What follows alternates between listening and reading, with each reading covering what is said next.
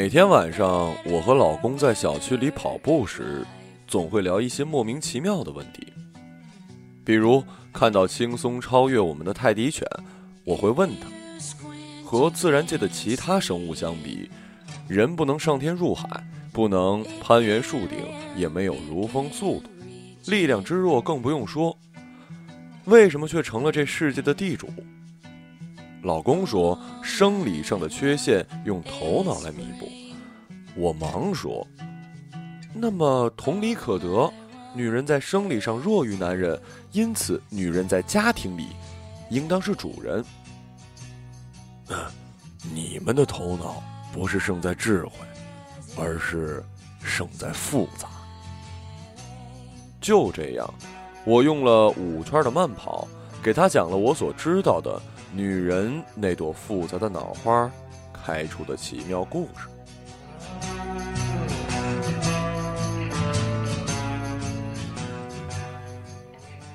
梦萌和我很有缘分，同年同月同日生，名字的构成也差不多。我们不读同一所学校，两家外婆是邻居，因此在无亲无故的北京城，被外婆们要求相互照顾。第一次约见面，已是大一的深秋。他说：“陪我聊聊吧，我要疯了。”不知道是从哪一天开始，他觉得周围的一切都不大对劲儿。比如，他从超市买回袋袋鲜奶放在书桌上，中午下课回来，发现鲜奶被撕开喝掉了一小半，软塌塌的靠在杯子上。他以为是自己记错了，可是同样的情况接二连三。他当时恶作剧，在宿舍问了一圈，皆答不知。比如，课本、笔记本莫名其妙被撕掉很多页，锯齿状的撕痕让他觉得不寒而栗。再比如，新买回来的衣服甚至还没来得及穿，第二天就会被剪出乱七八糟的破洞。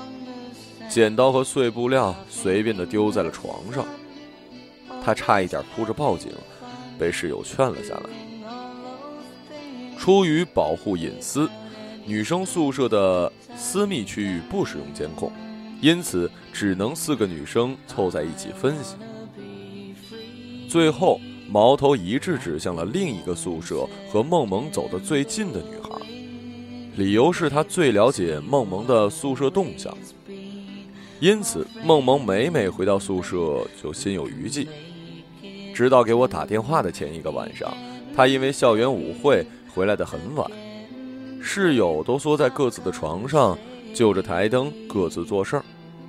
他走到自己床边，掀开帘子准备坐下换掉难受的高跟鞋，突然看见倒扣在床上的塑料盆儿，他吓得尖叫，室友纷纷跳下床来围观。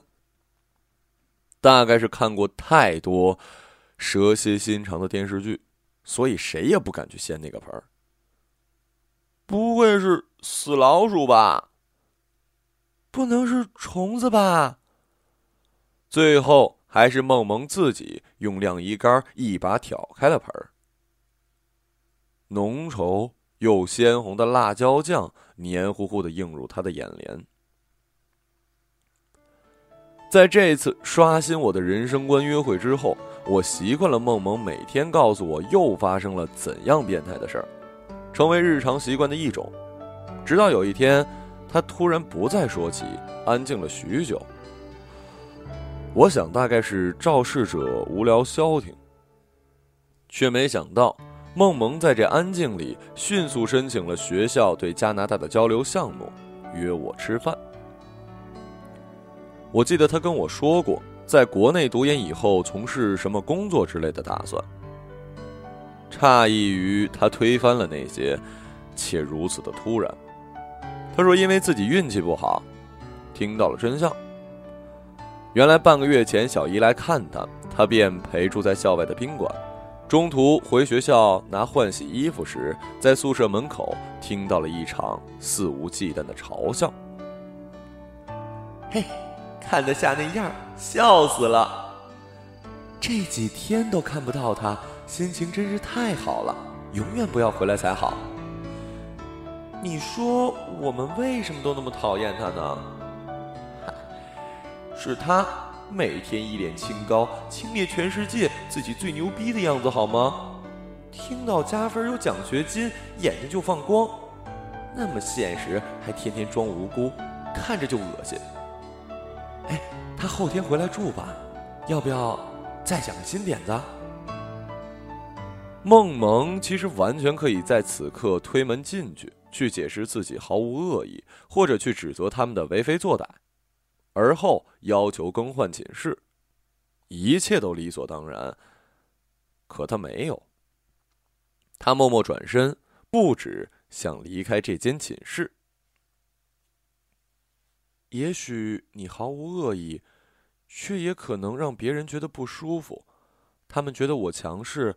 我是不是真的像我以为的和对你描述的那么无辜？也许换一个寝室，换一个学校，哪怕换一个城市，都不会有什么改变吧。所以当时不知为什么就想换个国家好了，在发达国家做一个弱势的黄种人，看看自己会不会被自卑、虚弱打败。其实听他说这些时，我很自私的暗自庆幸。自己的好运气，一群散漫的姑娘一起哭，一起笑，一起喝酒发疯。大概很难想象，隔着一条街的某个八平米小屋里，还有这样的几个人吧。积雪是我同学的闺蜜，在网上做私房烘焙，她做的翻糖蛋糕和榴莲千层，我买的最多。大三那年的某一天，他爬上凳子准备去取顶柜上的换季衣物，突然双腿软了下来，就再也站不起来了。送去医院诊断后为肌无力，从此休学。一年之后，他甚至需要定期注射某种维持肌肉能量的药物，否则连呼吸和眨眼都无法做到。而有些事情，就是在呼吸和眨眼之间。发生了。他在本地读的大学，所以室友们也常去看他。除了一个人，我们叫他 L 好了。L 是走在路上回头率极高的女生，瘦、高、美，会打扮，也有钱打扮。大家只见过他的小矿主老爸，至于妈妈，好像早就离婚了，性格不可爱。脾气很暴躁，不止一次在宿舍楼下和父亲吵架被围观。他常常缺课，不参加集体活动，夜店车展常客，一周在宿舍见到他的机会不超过三次，总是对着镜子化很凶悍的妆，谁也不理。因此宿舍开始丢东西的时候，怀疑到他也很自然，更何况丢的又非贵重的物件。无非是课本、日记、牙刷、毛巾、卫生棉、内衣之类，没什么损失，但徒增恶心。加之唯独 L 没有丢过一针一线，因此只能是性格怪异的他所为。在宿舍长的提议下，他们趁 L 不在，从 L 藏在床底的储物箱里找到了全部赃物。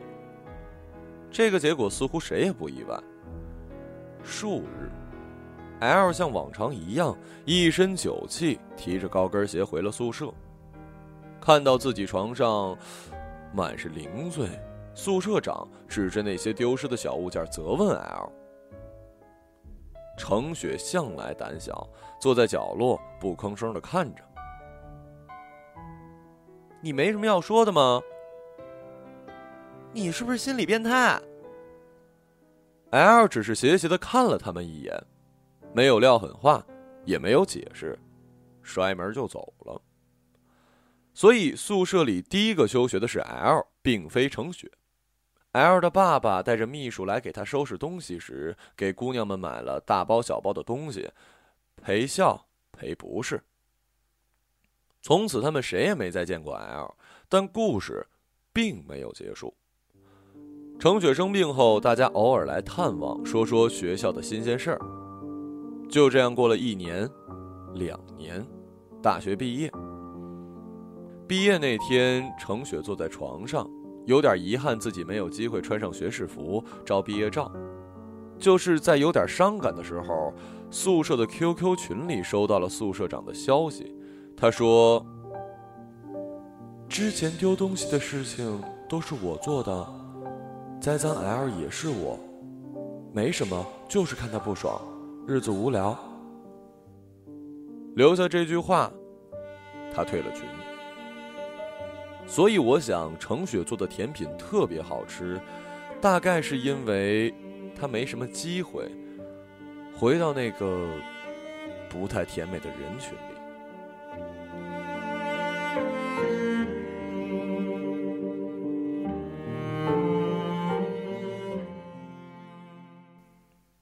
道长是我非常要好的同事，他最近厌恶上班，报考了好几个学校的道教方向博士。自从报名之后，他连续几天精神亢奋，仿佛一夜成仙不在话下。直到有位老同学突然造访，中午一起吃了顿饭，回来情绪就一落千丈。我便拽他去了茶水间逃班休息。原来中午找他的女孩是本科班的班长，道长研究生毕业之后就工作了，班长则一直在读书。说起来事迹还挺疯狂。怀着孕考上博士，生怕面试通不过，一直瞒到孩子生下来断了奶，学校都没人知道他已是当妈的人。听说道长要考博，他特来传授经验，无非是询问我一通，再自白了一通，总结起来就是工作自然没有学校好，他一直都比我好。道长叹了口气。真烦，有些烦人的事情啊，真不是你想躲就躲得掉。道长这么多年就没有躲开过班长。本科班里唯一在专业课上能同班长一争高下的，也只有道长了。女生的小圈子里最优秀的只和最优秀的玩，形影不离不假，貌合神离也是真的。班长最喜欢的事儿，就是在考试前晃悠到道长的宿舍，把道长的复习资料哗啦啦的翻一遍，说：“复习也没用，不如多睡会儿。”考研前也是一样，他一面紧盯着道长的动向，一面在耳边吹小风：“名校招生最黑了，没戏，不如去庙里拜拜。”每次他离开，室友都要吐槽。他自己天天熄了灯，还跑去电梯间看书，看到后半夜，以为别人不知道呢。写毕业论文时，他也找道长一起，选了同一导师。道长约他去图书馆查资料，他说忙，要等等。道长约他找老师指导，他还是说忙。后来道长让他闲了约自己，一等就过了半个月。等到导师给他打电话说班长的选题资料都搞定了，你在搞什么？一点都不上心呢。道长委屈不已，心里就这么和班长别扭着。终于有一天不别扭了，是因为一神奇的巧合。班长的特长是硬笔书法，学院组织学校参加了全校的硬笔书法比赛时，辅导员也看上了道长的字，道长便认真写了，同学都说写得好，能获奖。他便和其他同学的作品一起统一交给了班长。成绩出来，班长全校第二，道长就没消息了。道长因为有一本需要用到的大二专业书借给了学妹，便找班长借来。回宿舍随手一翻，就从里面调出了自己当年的硬笔书法作品。原来，班长从不曾交上去。为什么就不别扭了呢？因为毫无办法呀。道长笑了笑。也是，因为毫无办法，所以只能接受，假装并不在意，听你笑盈盈踩着别人抬高自己。不然还能怎么办呢？我说，道长节哀，这个人要和你比上一辈子呢。小九是我工作后带的第一个实习生，聪明乖巧、逆来顺受的样子。实习结束那天，我拿好盖好章的实习报告去他的工位，发现他正坐在那儿低着头哭，我就领他一起吃了顿午饭，顺便安慰安慰他。饭桌上，他稳定了一点情绪，说起他难过的因由。小九进了大学以后，也没有改变早睡早起的生物钟，每晚十点准时入睡，宿舍闹翻天也闹不醒他这只瞌睡虫。可是他渐渐的发现，室友对他的态度变得怪怪的，尤其是睡在他下铺的小六，总是阴阳怪气的说：“你昨晚一定又睡得特别好吧？我可困死了。”小九总觉得他若有所指，可又不明就里。有一天，小九罕见的失眠了，翻来覆去中，忽然听见宿舍里响起了不明来源的呼噜声。原来还有女生打鼾呢。他正想笑，却听见坐在小六床上的小五用手戳了戳他的床板。你看，你上铺又开始扰民了。小九愣了一下，随即脑海中迅速掠过了平日里小六若有所指的阴阳怪气。他一把掀开床帘谁扰民了？”没人接话，他也不好追究。本以为这个乌龙小事过去就过去了，谁知接二连三有同班同学见了他就开玩笑：“哎，听说你打呼噜是一绝呀？”连男生宿舍都传开了，他气恼的找小五说：“打鼾的不是我，你为什么弄得人尽皆知？”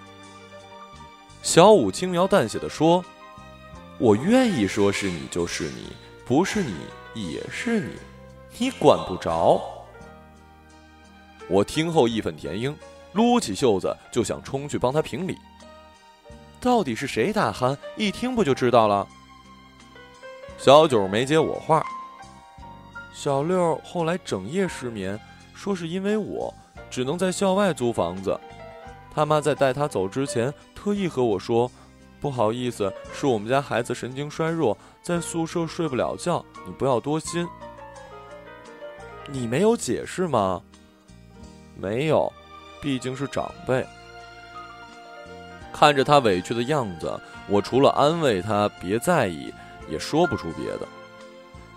只是世上的事情总是那么难料，谁能想到，三年后小六竟然作为正式员工被招进了我的部门。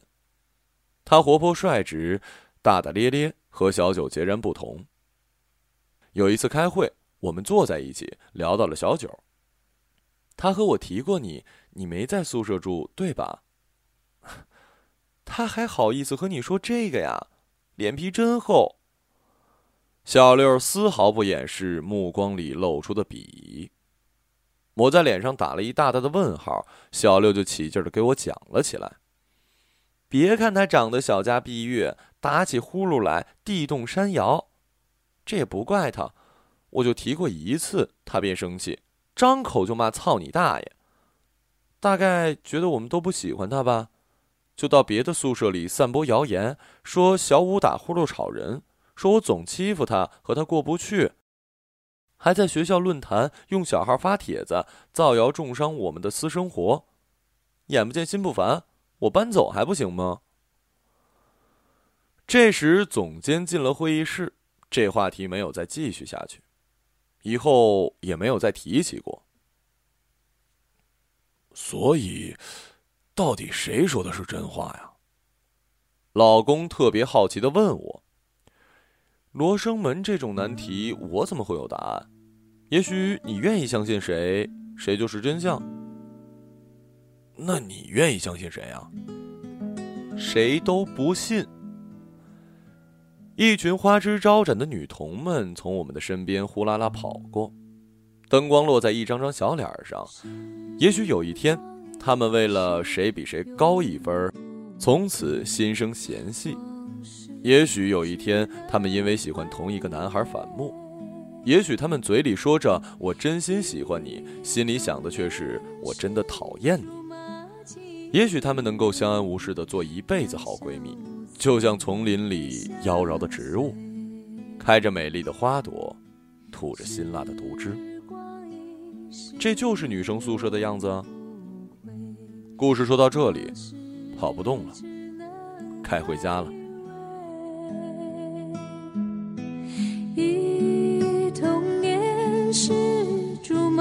青梅，两小无猜，日夜相随。